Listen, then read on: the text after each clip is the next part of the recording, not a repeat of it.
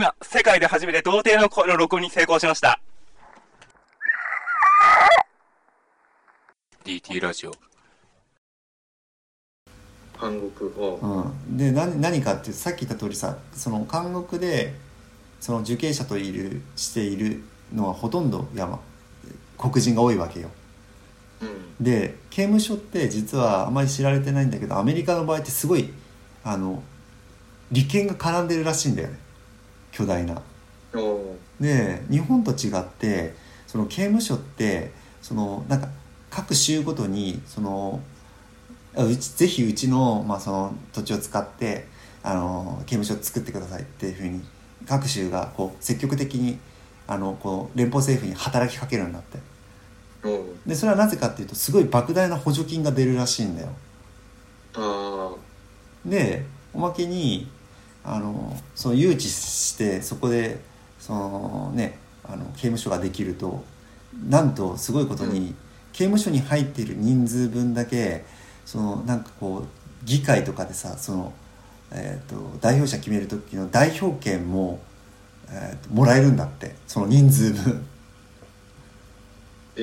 だからゆすごく有利になるわけよせその政治的な何かものを決める時とかね。あそうなんだ、うんそういう利権があるらしくて。でおまけにその日本と違ってなんかその民間企業にうん。委託されてんだって、あのうん。刑務所刑務所のその経営って。ああはいはい。だからその民間企業がそういう要はえっ、と誘致することによってまあまあ例えば人をね多く雇ったりとかすることができるよう活性化もされるしその州が、だからものすごいそのめっちゃ金がか絡んでるんだよ。ねでそれにその多くの黒人の人たちが要は刑務所に入って、まあ、ただ同然で働かされたりとかして要はあの私服要はそういう特権を持ったあの企業の人とかあとその州の代表とかそういう特特権を持った、えー人たちの利益を肥やすために使われてるわけよ。その黒人たちが。あだからいわゆる形を変え、まあ、もちろん今の時代ね分かりやすくさその奴隷っていう形でやってるわけじゃないけどほぼもう要は形を変えてるだけだって変わんないわけよ。そういう白人が黒人を使って金儲けしてるっていう、うん。うん、あだからああなるほどねってそうかって日本じゃとても考えられないけどあそうやって黒人たち使って、まあ、搾取するシステムっていうのは今今もなお、まあ、存在してるんだなっていうのは結構驚きだったんだよね。あーなんか刑務所は結構いろいろなんかそういう闇がありそうだね。ああびっくりしたのは結構さ、うん、うん、はいどうぞ。すごい人数いるよね多分ね。いやすごいらしい刑よ務所。うん。なんかあの前マイケル・ムーアのうん。うんなんか「シッコ」とかいううん。あ映画？映画とか知らない、うん。知ってる知ってる。うん。アメリカのこの医療保険のさうん。なんかちょっと歪みみたいのをうん。あのテーマにしてさ、なんか結構その一般の人とかってなんかね保険診療とかやるとすごい高額のさ医療費とかなんだけどさ、うん。うん。刑務所にいる人はさ普通に健康診断とかさ出たりとか怪我するとさ、あのただで治してくれたりしてさ。うん。なんでその最初の方が ねただで医療費受けれる医療受けれるんだみたいな感じでなんかすごいデモとかしてたりしてさ。うん。結構すごい金使われてるんじゃないのその刑務所。あそうそうそう。だから今言ったそのけんその受刑者の健康保険とか、うん。そのあのなんかなんていうの厚生年金とかうん。あとえっ、といろいろあごめんごめん。えっ、とその企業が雇う人たちのえっ、と社員の、えー健康保険とか厚生年金のコストっていうのは国が支払うんだって、うん。そうだよね。だからすごいそのビジネスとしては美味しいわけよ。あで普通さうん。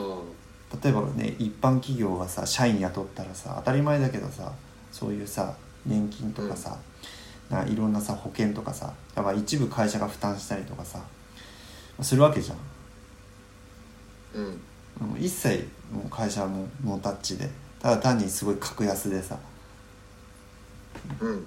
ね。働かせてね刑務所で。うん。すごい利益を得てるわけよ。めっちゃ利権が絡んでるわけだよね。ああなるほどね。だからそこら辺の講座は前その浜岡が説明してくれたあのオリンピックとかもほほんと変わんないんだよね形だけなんだよほんと。なんか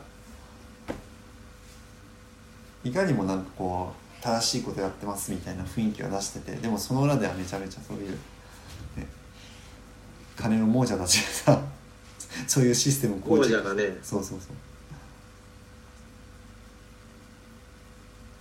そうかまあ民間がやってんだね知らなかったわそうすごいよね。刑務所の。考えられないよね日本じゃ。なんかもういつだったっけそのえーとケネディ大統領の時かな。なんかすごいなんか批判されたんだって。その犯罪率が上がってて、まあ、それをほったらかしてて全然刑務所も足りないし。だからそのケネディ大統領がその政策でものすごい莫大なお金を使ってその各地の州にその刑務所を作ったんだけど、まあ、とてもじゃないけど国がこう管理しきれないっていうんで。でなんかそういう民間企業が一民間企業にこう委託するみたいなそういうシステムがなんか構築されたらしいね。あーまあ日本は一応ねその国が運営してるけどうん。やっぱあのねほらホリエモンとかさうん結構なんかさあの YouTube で企業のさうん。解説とかするけどさなんか結構すごい歴史とか詳しいじゃない？うんあれはなんか結構ねあのやっぱテレビ局の買収とかさうん。ああいうのでさ痛い目を味わったのってなんかその歴史をあんまり調べずにさうん。やっちゃって痛い目を見たっていうなるほど、あの反省からうん、すごく調べるようになったみたいだねホリエモああそうなんだ。ああすごいやっぱ大事大事なんだよね歴史は。そうだね。うん。前もちょっと話したけど人間の人生たかだかさ今でもさ80年とかそんなもんでさやっぱ短いさその、人生の中でさあの実際にね人間が活動してる時間ってさまあその中のさ4分の3ぐらいじゃん。4分の1ぐらい寝てるわけじゃん。だからよくよく考えるとあの80年って言ったって実際に人間が活動できてるのは、まあ、その中の4分の3ぐらいしか活動できてないわけよ。ものすごい何が言いたいかというと短い時間しかやっぱり生きれないわけ。でその中でやっぱり学ぼうとしてもやっぱり限界がやっぱあるんだよね。だからこそやっぱ先人の知識とかもしくはそういう歴史からやっぱり物事をに歴史って何かっていうとやっぱり人間の失敗だったりとかまあそういったところを学ぶことで、えーじゃあ今の課題に対してどういうふうにこう取り組んでいったらいいのかっていうのをやっぱり効率よくこうんうなんか誰が言ったセリフか知らで誰が言った名言か知らないんだけどなんかそのバカは自分の体験しか体験からしか学ばないけどあえ偉大な人は歴史から学ぶみたいな、そんななんか あの確か言葉があったと思うんだけど。いやまさにその通りだなと思って。あーなんかさあの歴史でさっきちょっとほらうん。一瞬話が出たから、ん。げ原爆の話あったじゃん、うんあれでほらあのね G7 でほらたまにあの首脳が集まったりしてたじゃん。それで結構さすごいあのねあのなんていうかな。そう貴重なさこう原爆のね、うんうん核をうん。なくすみたいなさ、うん。あの上でなんかすごいさ貴重な場だったと思うんだけどさあのなんか原爆資料館ってあるじゃん。うんあとみんなそのねあの G7 にも行ってたと思うんだけどさ、うん資料館になんかそのねあの昔のなんていうかなあのなんだっけななんかえっ、とルーズベルトとチャーチルだったかなの、うん。そのなんか原爆に対するさなんかその文書みたいのが置いてあるみたいで、でそれあのコピーみたいなのが公開されててさでなんかやその日本語訳もなんか一緒に合わせて載ってるんだけど結構すごいことが書いてあるあそうなんだ。ちょっとすごい興味ある。なんかえあの英英語ではうん。あのなんかねその原爆の使用使用について書いてあるみたいでうん。でそのもしその日本が降伏しなかったらえっ、となんだろうそのまあに日本人が降伏するまであの原爆を落とし続けてもいいみたいなことがなんか書いてあるんだよ。そこに。ででさあのだからそのジャパニーズって書いてあるんだよその。日本に使うんじゃなくて日本人になんか使っていいっていうふうになんか人種を指定して書かれててさ。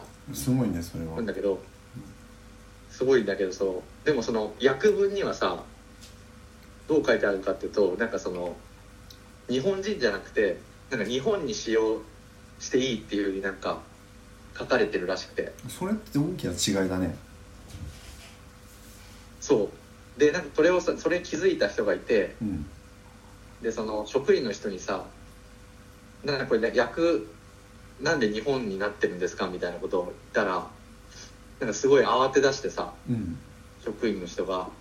でちょっとなんかそのちょっと待ってください。で、うん。あの裏に行って 誰かになんか相談しに行っちゃってさ。でしばらくして戻ってきてうん。なんかあのとてもその簡単に説明できないからうん。なんか後でメールで返信しますみたいな感じで 尖ったらしいで結局なんかその10日後ぐらいになんかメール来たらしくて、うん。なんかこれはそのなんていうのまあなんか国家間のうん。取り決めによってなんかその日本っていう風に訳すことにしたのでなんか訳文は変更できませんみたいななんか、あの答えになってないようななんか答え書いてきたらしくてさ。それってなんか結構さあのなんていうの？あのまあナチスのホロホロコーストじゃないけどさ、うんうん。ユダヤ人をね皆殺しにするみたいなのとさうん。思想的には近いじゃん。そうだね。こう日本が降伏するまで日本人に原爆を使い続けてもいいってさうん。書いてあるのにうん。しかもその役をさ、まあ、これは多分誰がどう決めたのか分かんないけどその,、うん。ね、その原爆のあの被害をね訴える側のその資料館側もなんかそのせね配慮してるのか分かんないけどその日本人じゃなくて日本っていうふうにあえて訳してうん。そのまま変えないようにしてるっていうさうん。なんかちょっとその闇みたいのがあるなっていう。うんね。そうだね。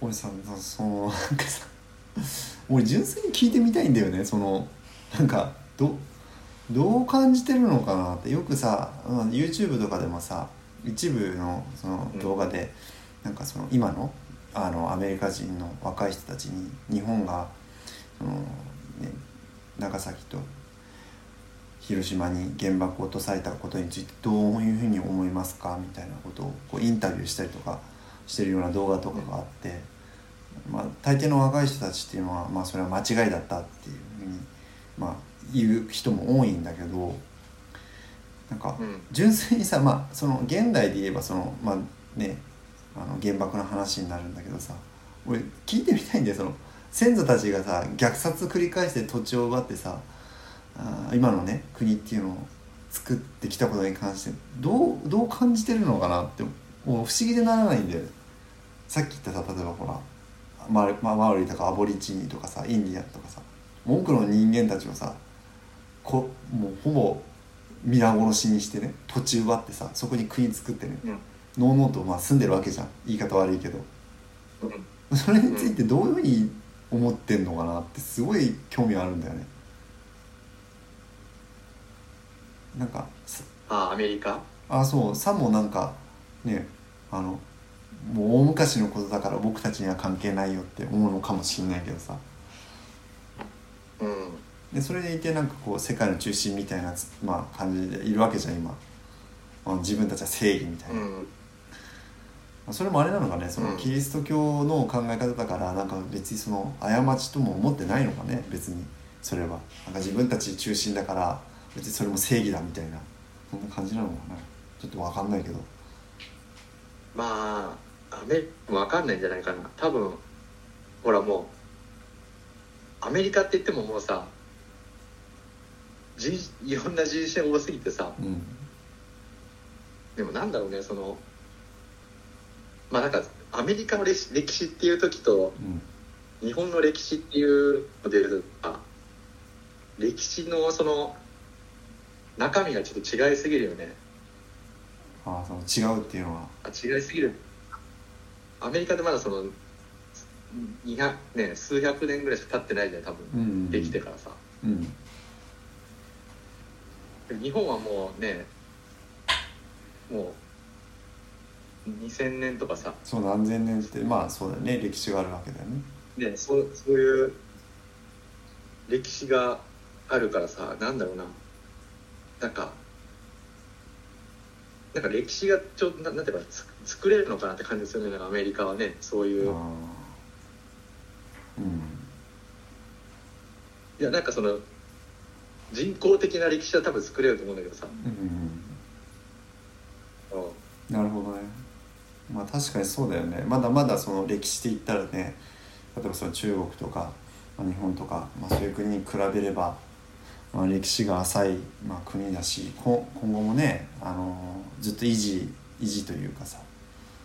ただなんかこう自分が訴えたいのは今も当たり前のようにそのなんかねすごいあの印象的だったのがその若いそのアメリカ人の子たちにインタビューしてる動画、まあ、あるっていうふうな原爆についてねインタビューしてる動画があるって話したんだけど、そこにさ日本人のさこうコメントがいっぱいついててで結構その若いうん。若い多分若いであろう人たちのコメントがいっぱいついてたんだけどさなんかすごい衝撃だったのがさ「いや日本はアメリカに戦争で負けちゃったんだから、まあ仕方ないよね」みたいなコメント結構書いてあったの。要は敗戦国なんだからあーそんなことでいちいちね文句言える立場じゃないよねっていうふうに、まあ、書いてあったんだけど なんかすげえなと思ってそのコメントなんかすげえ投げやりなコメントだなと思ってさ。なんか敗戦国、うん。え敗戦国って結果であって原爆を落とされた話と全然違うのになんかもうすすげえ骨抜きにされちゃってるなと思ってそのコメント自体が。こう思考を奪われるというかさ。もうそもそも順番も逆じゃんと思ってさ、いや原爆をさっき言ったさその日本人だからもう原爆を落として虐殺しまくっていいっていう結果の上で、まあ、日本は負けてだから今こうなってるっていう話であってあのその問題の本質である原爆を本当に、ね、人体実験として使っていいのかっていう全然その答えにはなってないじゃん。その敗戦したっていう話と。いやそうなんだからほん本当はそれね。なんかねいやそのアメリカの歴史を作る時にどうなんだろうね。その原爆とかさあとそのもともとは ネイティブ、ね、アメリカンの人の土地を奪ってったってところから始まってるわけじゃん、うんだからどういうふうに正当化するんだろうね。ああ本当すごいよね。やってること本当すごいと思うのね。客観的に見て。だって人の土地に来てさ人ねそこに先に住んでた人間をさ殺しまくってでいあのインディアンたちってあインディアンっていうとちょっと失礼あの差別用語になっちゃうから、まあ、あのネイティブアメリカの人たちってすごいプライドが高いし自分たちに誇りを持ってるから絶対にね奴隷にならなかったんだって。奴隷になるぐらいだったら、しもうし自分で自害自殺して死んだりとか絶対従わなかったんだって。で思いついた答えが思いついたっていうか考えた結果アフリカから奴隷連れてきてアメリカを開拓するわけよ。うん、あ。やってることめいやってることめちゃくちゃな。いそうだよね。いやい今もいるじゃんそのネイティブアメリカンのそし末裔みたいな人さ。うん。どうどうだろうね。あそれについてね。た確かにどどうどういうふうにあの感じてるんだろうね純粋にね。ちょっと俺もし知りたいよその今のアメリカに対して思うところ。うん。まあ日本はねそういうとりあえずいろんな人がいてもなんかとりあえず受け入れてねうん。それこそほら LGBT のもさ、うん。別になんていうのあえてその法律を作らなくてもさ、うん。大昔からさそのまあなんだ大談笑とかもいたわけですうん。僕時代とかさ。うん普通に。だからなんか受け入れ受け入れる、ね、虐殺してね全員皆殺しはまあなんかまあとりあえず受け入れるみたいなさ。感じとはまた全然違う違うもんね。あでででもなんか結構やっぱり最近のねやっぱりもう戦後の人はさうん。もう教育から変えられちゃってるからさ、うん。なんかもう昔の日本の人みたいにさそういう受け入れるうん気持ちがあるかっていうとちょっとねうん。あれかもしれない、うん。うん。まあでもちょっとそうねあのどうどうなんだろうね。なんか今もう SDGs とかさいろいろ言うけどさ環境ねうんとかそう。まあほらこの前のね話にもそううん。SDGs の話題も出てきたけど例えばそのね今さあの話題になってるさあのエコバッグってあるじゃん。まあ話したけど。あ あれもさあの結局のところさその あのビニール袋がそもそもの問題じゃないんだっていうあのほらホリエモンの話があって。ああ。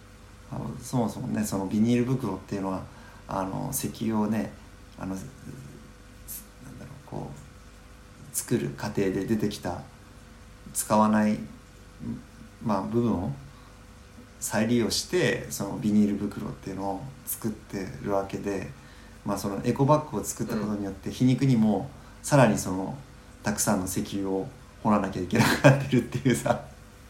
あなんかそういうなんか悪循環に陥ってるけどでも実は SDGs だからいいことやってるんだみたいなさ。いやそうだよね。そのいやーなんかそうね。SDG だからやっぱりなんだろうな。あの左翼の人のなんだろうな。こう水面下のパワーみたいなのがやっぱすごいすごいことじゃない今。あね。だから今までのそのなんていうのその伝統とかさ、ーうんまあ、それがいいか悪いかって置いといてその伝統とか昔のね文化を守ろうみたいな保守の人っていうのはすごいさうん。どっちかってなんかこのなんていうの抵抗勢力みたいなさうん。そういうねが SDG とかいうのにちょっとねそういうのに反対するなんかこう悪い人たちみたいなレッテルが貼られ貼られそうな感じになっちゃうねそれね。そうなんだよね。いやでもそのさらにその今の AI とかでさうん。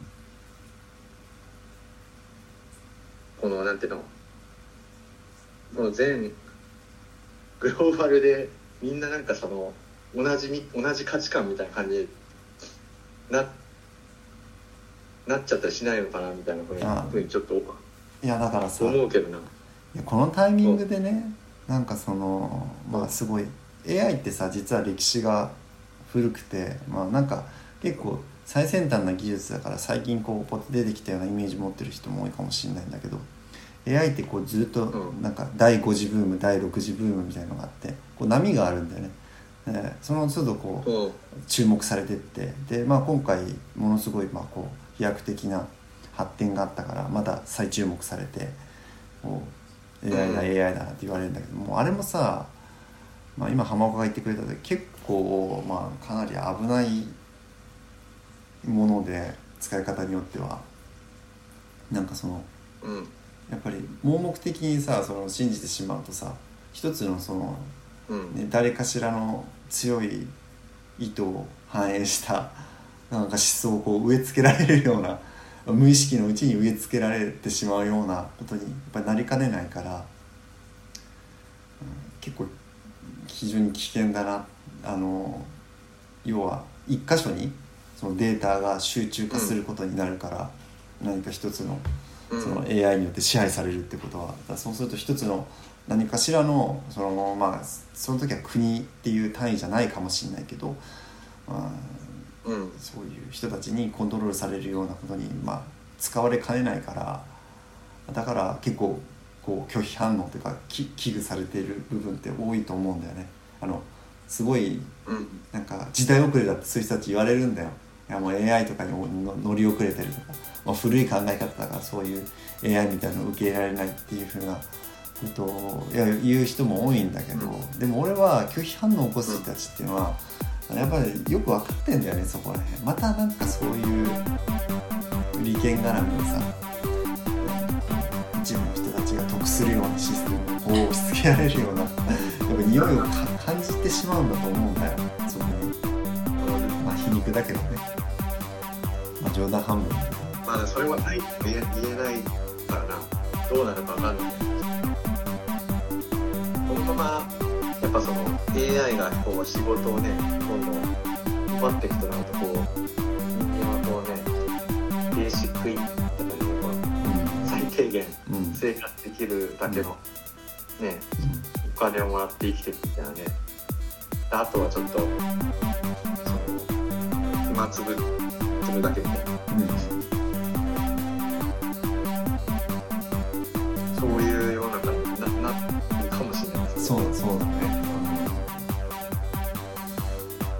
ゃあまあ今日ははい。まあそんな感じで、ね。はい。いかがでしたでしょうか？はい。はい